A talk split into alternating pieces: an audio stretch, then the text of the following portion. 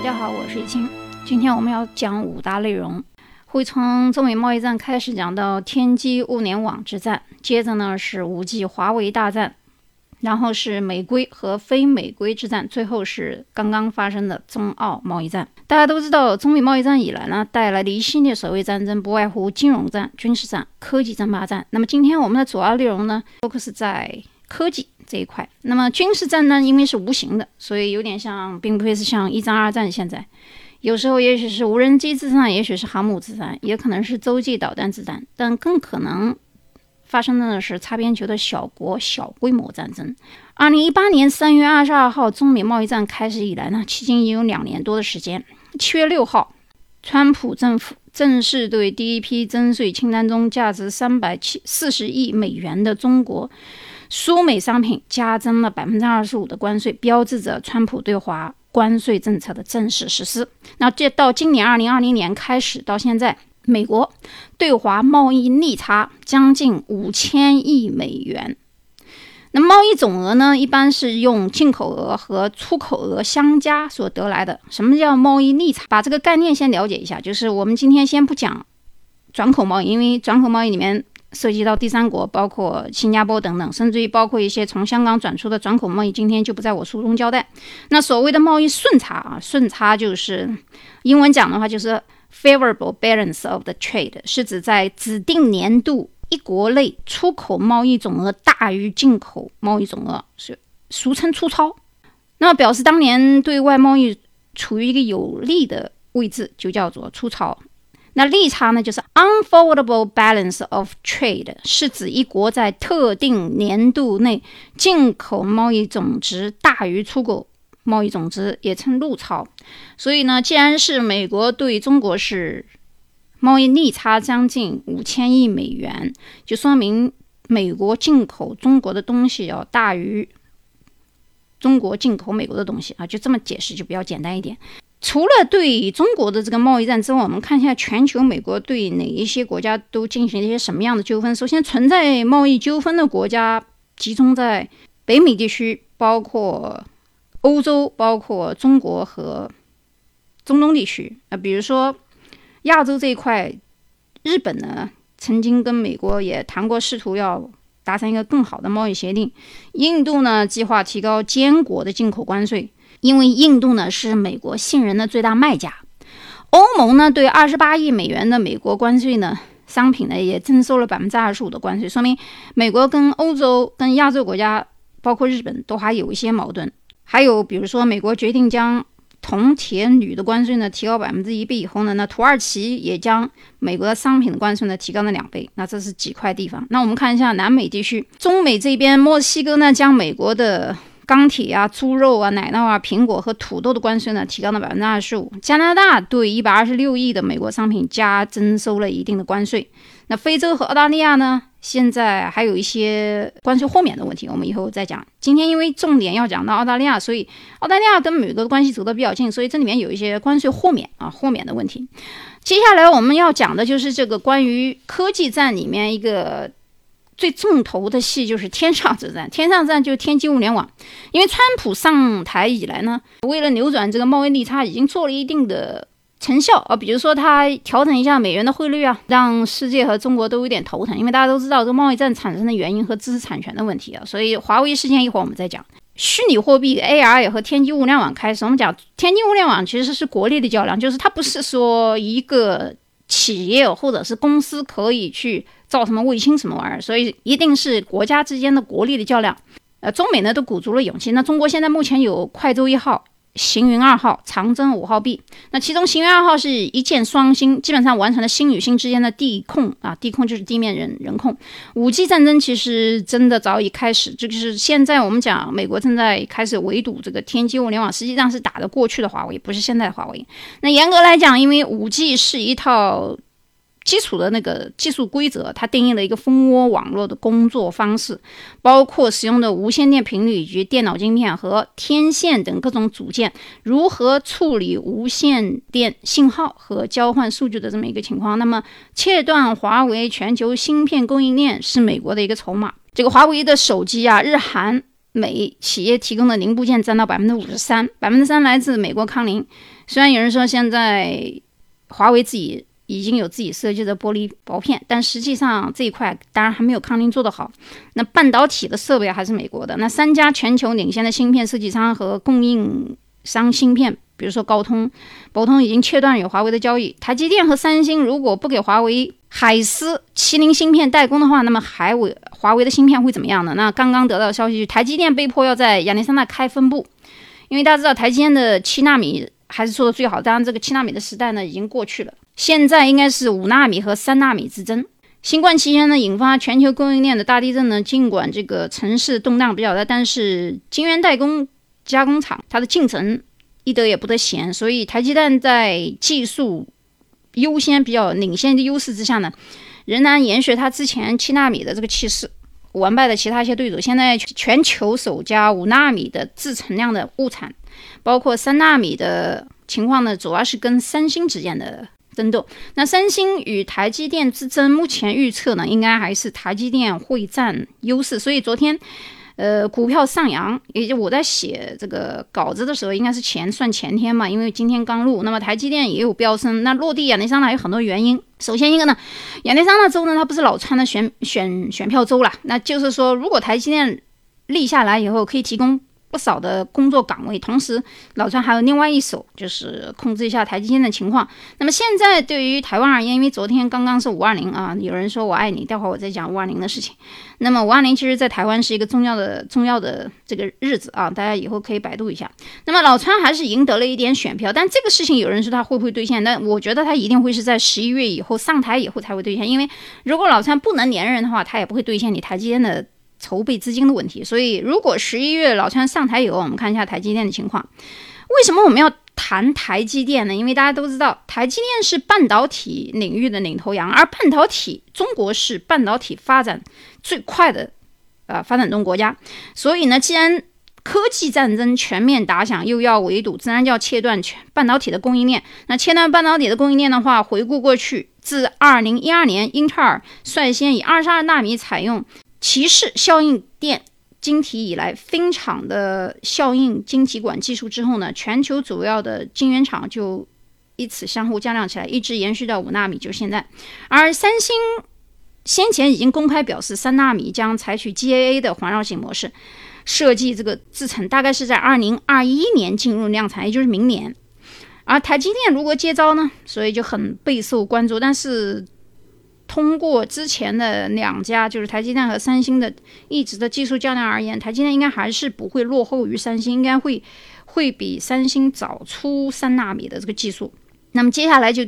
谈到这个美规和非美规的问题，美规与非美规的问题呢，主要我一会儿从广义和狭义上来讲，因为它比较复杂。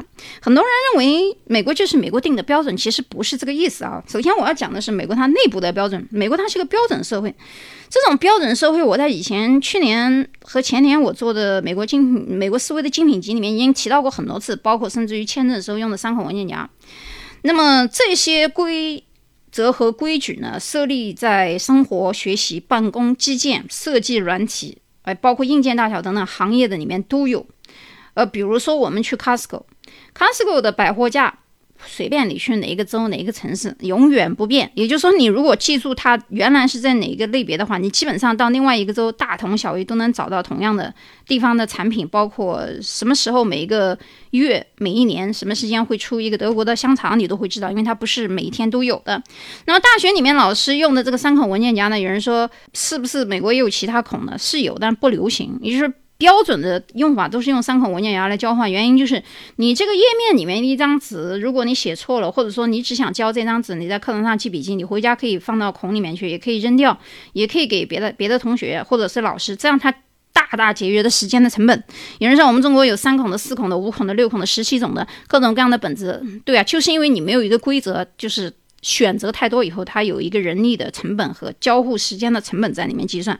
那为什么你去 Home Depot 或者是 Lowe's 这样的各种规格的大大小小的木板、螺丝钉，多少号量化到零点零几毫米啊？包括床单上的被罩 size 几种床，包括椅子、桌子它的标配尺寸，你就是在任何一个美国的地方买生活用品或者是工作用品的时候，你会发现非常的简单啊，非常简单。原因就是因为它是一个标准化的社会，这就叫内部的美规。我们看国际上。的美规，这种潜移默化的积累和便捷性呢，需要你在美国待一段时间，或在欧洲待一段时间，你会发现这种情况。欧洲跟美国还是有差距的，嗯，包括日本，日本跟韩国之间也是有差距啊。你到时间长了以后，越会越发现这么一个美规，它在生活和为什么美国成为第一世界国家的强国有一定的关系。我们广义上谈完以后，再比如说，我们举个例子，比如说。用电脑 Windows 系统，大部分人都在用这基于这样的操作系统。那这个操作系统它就是一个美国标准，因为 Windows 是美国人设计和发明出来的。那有人说我用 App 啊，我用苹果的啊，我用 Linux 的啊，苹果的也是美国人发明的。虽然它有各种各样的不同的体系，你也可以用 Linux，但是大部分人啊，我们谈大部分人他用的 Windows 还是比较多，这也是一种美美国标准。我们往细里面讲，比如说世界上。现在范围内有两大主流的会计准则的体系，第一种是美国公认的会计原则，就是 U.S.G.G.A.A.P，简称 GAP 啊，是由美国的财务会计委员会标准 F.A.S.B 规定的。那国际上用的财务报表的标准呢是 I.F.R.S。那这种标准现在目前来自就自二零零二年以来，在全球的范围内。我举几个例子，大家就明白了。比如说，用到全球的 IFRS 会计标准系统的国家呢，有欧盟、呃，澳大利亚、新西兰、香港、韩国、马来西亚、以色列、土耳其、巴西、智利、加拿大和墨西哥。你看啊，基本上稍微发达一点的国家，欧洲、南美、澳大利亚、亚洲都用了这个标准。那么美国用不用呢？美国不用这个。美国它发明了一个 gap，就是我也曾经问过老师这个问题啊，就是为什么美国不用这个全球的标准，它用一个设计一个 GAAP 这个还要再高出来？因为他们说比这个 IFRS 还好用，更超前。那么 IS 和 gap 之间的区别呢，不是那么大，而且加上这些大部分国家用的都是英文的版本，所以他们之间交互和。交涉这个财务金融问题的时候，它没有一个太大的量化处理的过程。那我们中国现在用的是什么标准系统呢？是 CAS。那 CAS 呢，跟现在目前国际上的 IFRS 呢，还有大致相同的地方。但是啊，我举个例子，大家就明白了。比如说你在国内读的是会计，你到美国来你得重读，为什么呢？因为大堆报表你看不懂，那它标准不一样。呃，再举个例子，像医学，你学医的到美国来也得重读，在中国学。英语专业的到了美国来，他不算学历，所以学英语专业的人，你必须学一个金融或者是贸易或者第二语种。到美国来以后，你重读一个研究生啊，像杨澜那样，那也就 OK 了。但是学英语有一个好处，为什么？就是大部分学英语的专业的学生，不管是在国内还是国外啊，他上手快。为什么上手快呢？因为英语国家的教材都是英语嘛，你英语好，你可以转学经经济啊或者其他会计都可以。你比如说徐新，徐新以前他是英语毕业的，所以他后来做资本投资什么，他是考了 CPA。这个都是因为源于他的英语的基础好。那以前他在银行的时候，呃，就是因为考这个考试，他的英文比别人好，所以他吃苦啊，吃一下苦，把这个 CPA 拿下来了。那中国人的数学是不差的，所以就是我们在培养孩子或者你自身修为的时候，一定要两条腿走路，就是你的一半必须是有文科的或者是观察你能力的这个底子，另一半最好有个数学的底子，因为数学学下来以后，你转成物理也罢，经济也罢，金融也罢，或者是天体啊，或者其他什么设计也罢，你建筑也罢，建筑这一块就涉及到文科或者美学这一块，所以两条腿走路的人，他不会太死板啊，因为工科的东西他讲究的是逻辑学，但是太钻牛角尖，这个人他容易比较的木讷。但是你光学文科的话，太浮啊，太飘，就是没有一个数字和逻辑的关系，包括一大堆量化的东西来证明。它的可能性或者是危险，这也是为什么要学理工科和文科要结合的原因。所以，美国大学的通课就是大学本科前的一到两年，它是都是一个 general education，就是文科理科都是要学的啊，它没有分一定是纯文科还是纯理科。那么我们再回来，也就是说，这个金融系统里面，为什么我刚才要举这么一个例子呢？因为大部分这个，我们讲一下美国这个报表跟。世界这个报表里面一些细字容，大部分四个呢都比较容易上手。比如说 balance sheet，balance sheet 就是资产负债表；income statement 的收入报表，包括 statement of the stockholders equity 就是股息表，包括 statement of the cash flow 就是流流流水嘛，现金流水表。这几个东西，国内的会计其实大部分都是知道的，就是 balance sheet 他肯定知道，income statement 他也知道，流水他也知道，但是。呃，其他的一些东西，它可能做法就是表格，我们用 Excel 表格时，它表格都用的不一样。你比如说，你用的是中文表格，那英文的 Excel 表它跟中文还是有点区别的，就是你在转换语言的时候。但是我们这么打个比方，假如说你本来用的就是 IFRS 系统和 CS，或者是中国的呃美国的 Gap，那你在交接的时候，比比方说两个公司，一个跨国公司和本地公司，如果用的这个规规格和标准，我们的。导入报表或者审计的时候，会节约大量的成本和时间，这就是美规的原因。它为什么重要在这里？为什么有人说我为什么要 follow 美国？因为它强大，没办法，它比你好。如果说这些东西都是你设计的，电脑、电视机或者是这些软件都是你设计的，我们谈的还是大的框架，我还还没有谈到小的各种各样的小软件。所以这是个美规为什么如此重要？它为什么强霸霸权？没有办法，你没有办法超越它啊。我们的任重道远的路还是很远的，不是那么近啊。就是在很大程度上，很不管是中国还是欧洲其他国家，你要打败美国的科技这一块，还是有很大的原因。包括有人说婚姻问题，说文化冲突，什么婚姻问题，什么文化冲突，就是你不懂美国标准吧？你比如说。生活里面的标准和习惯，什么时候该洗衣服，什么时候该洗澡，出去要穿什么样的衣服，什么上什么时候衣服要烫平，这都是一套就是人与人之间的一个交流的标准。虽然它不能叫是规定，但是他已经习惯了，这就是为什么文化冲突的来源。很多人用一个非常空的词，呃，做理工科的人，我喜欢把它量化。我就跟你讲，它这可以量化到很细微的各种各样的规定，包括工作的氛围。有人说我们中国人 IT 专业很好，在硅谷没有一席之地，被印度人打得啪啪啪。你交流语言都不行，虽然印度人有很重的口音，但是他善于交流，他比较 open。中国人羞于害羞的，难开贵口。啊，这都是一些问题，包括喝咖啡的问题。很多人在美国来以后，不管是他 A B C 还是说跟 A B C 在一块的，连咖啡机都不会用啊，咖啡的那个胶囊也不知道啊，各各各种各样的一些生活的问题，包括税收问题、交税的问题、避税问题，你可以去专专业找一些专业的会计师去帮你做。但是有一些怎么去偷税漏税的问题，这里面不是说偷税漏税，你是可以合理避税的，但是你要知道这个规则怎么一个玩法啊，包括金融的玩法、投资的玩法。你地产的玩法，各种各样的玩法，它有一个规定，所以这个美规和非美规的问题，小到这些人细节，大到国与国之间大量的这个金融，包括学习，包括学历，包括你学什么专业，在国内学什么专业，为什么就是为什么我一直在强调留学和移民的时候，小孩子出去留学。不管是初中、高中、大学出去，你一定要去一个英语国家。有人说日本也不错，韩国也不错，的确是。但是日语和韩语的概念所应用出来的国家太少了，你只能待在日本或者韩国。假如说美国人他不说英语，他说日语，那我们就学日语。为什么？因为美国他强大，他如果学说日语的话，那日本肯定我就首选。如果美国他说中文的话，那我们中国人就太好了，就什么都不用学，直接，呃，美国跟中国一联手就搞定全世界了。那问题是，他不不说这个中文啊，所以你肯定要去学这个英语。而且欧洲国家很多也是说英语的，大部分有一些发达的亚洲国家，包括新加坡等等，它也是说英语的国家。包括甚至于那些马来西亚，他们都官方语都有，呃，菲律宾都有英语的语种。所以这些国家的人在移民的时候，他们在交接，你会发现在美国有很多的医院护士。呃，不一定是医生，也许是实习生，有很多是菲律宾人。原因就是因为他们国家在学语言的时候，他过来做护工、护理，包括加拿大，他就没有语言障碍啊。所以这也是为什么我让很多人去学这个的。英语要打好基础的原因。最后呢，我们谈一下中澳的贸易战。中澳贸易战就是昨天晚上，当然因为现在是美国的时间是五五月二十号，昨天中国台湾都是五五二零五二零，很多人都讲那我爱你啊什么。昨天我已经讲了关于这个台湾这个问题，我先不谈。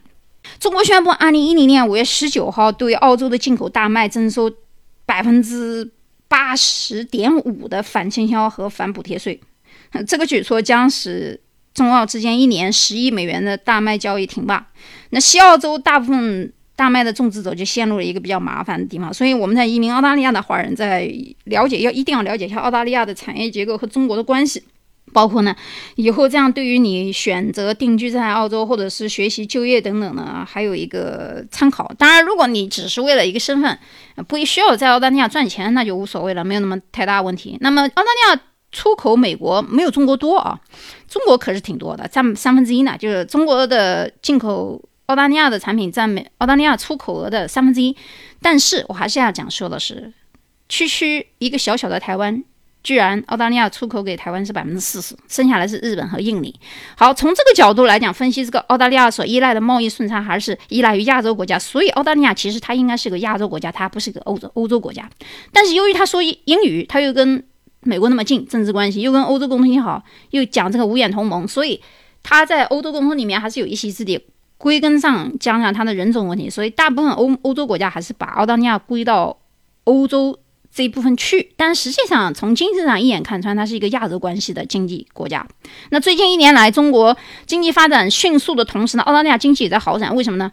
中国经济发展了嘛，你澳大利亚也好，因为澳大利亚呃出口到中国占三分之一呢，那你这个贸易额里面三分之一，所以这一次中国添加关税以后呢，澳大利亚的大麦就没有什么出口优势了。但是之后可能会影响到的是牛肉、铁矿。澳大利亚对中国的出口总额是一千三百五十亿澳元。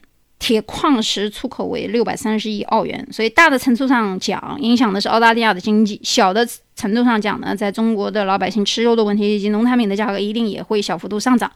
那华为每年到台湾采购量高达一千亿美元啊！你看小小台湾的能量真的不容小觑。最后，这个澳大利亚的联邦部长要说要对这个 WTO 申诉，其实。WTO 现在都都都瘫痪了，原因就是 WTO 就是 World Trade Organization 这个世贸组织本来是有三大支柱的啊，比如说贸易谈判机制、贸易政治审议机制、贸易争争端解决机制，但是它需要有三名法官，但是一直以来呢，这三名法官就是从二零一六年开始，美国美国就对这个法官补缺问题进行了一定的破坏。啊，一定的破坏。上诉法庭只剩下三个法官，刚刚够开庭，但现在已经人手不够。到二二十二月十号，就去年的时候，呃，有两个人了，还剩一个人，一个来自美国，一个印度，还有一个中国。现在最后导致上诉法庭现在只剩下一个中国的国籍的这个法庭的最高法官，那就意味着到去年的时候，十二月十一号的时候，上诉法庭已经无法开庭审理这个。纠纷问题了，所以 WTO 早已瘫痪，一直以来也是美国说了算，嗯，所以很多贸易战什么基基本上是不了了之。那未来呢，不仅是低学历的人才会失业的问题，高学历也找不到工作。但是 AI 还有其他的机器人啊，高端的科技的呢，反而不愁。所以学什么计算机啊、数学的，你也不用太担心。OPT 美国的 OPT 也是不断缩紧，就今年的这个在。还没有在美国的，就是你在美国的，你不用担心 OPT 问题。就是你人在中国的，就毕业以后的，你又想续 OPT，但是你有回国了，因为疫情你又回不来的。包括现在的五个一原则，这个航线什么什么乱七八糟，需要看疫情以后美国和全球经济恢复的程度吧。那那那我们在二零二一年的来春，期盼有一点新的格局。好，今天的节目呢就到这里，我们下一期再见。变幻风云。几卷乱世起，青蓝血仍烟，何人心念？烈火清平原，挥剑诀别红颜。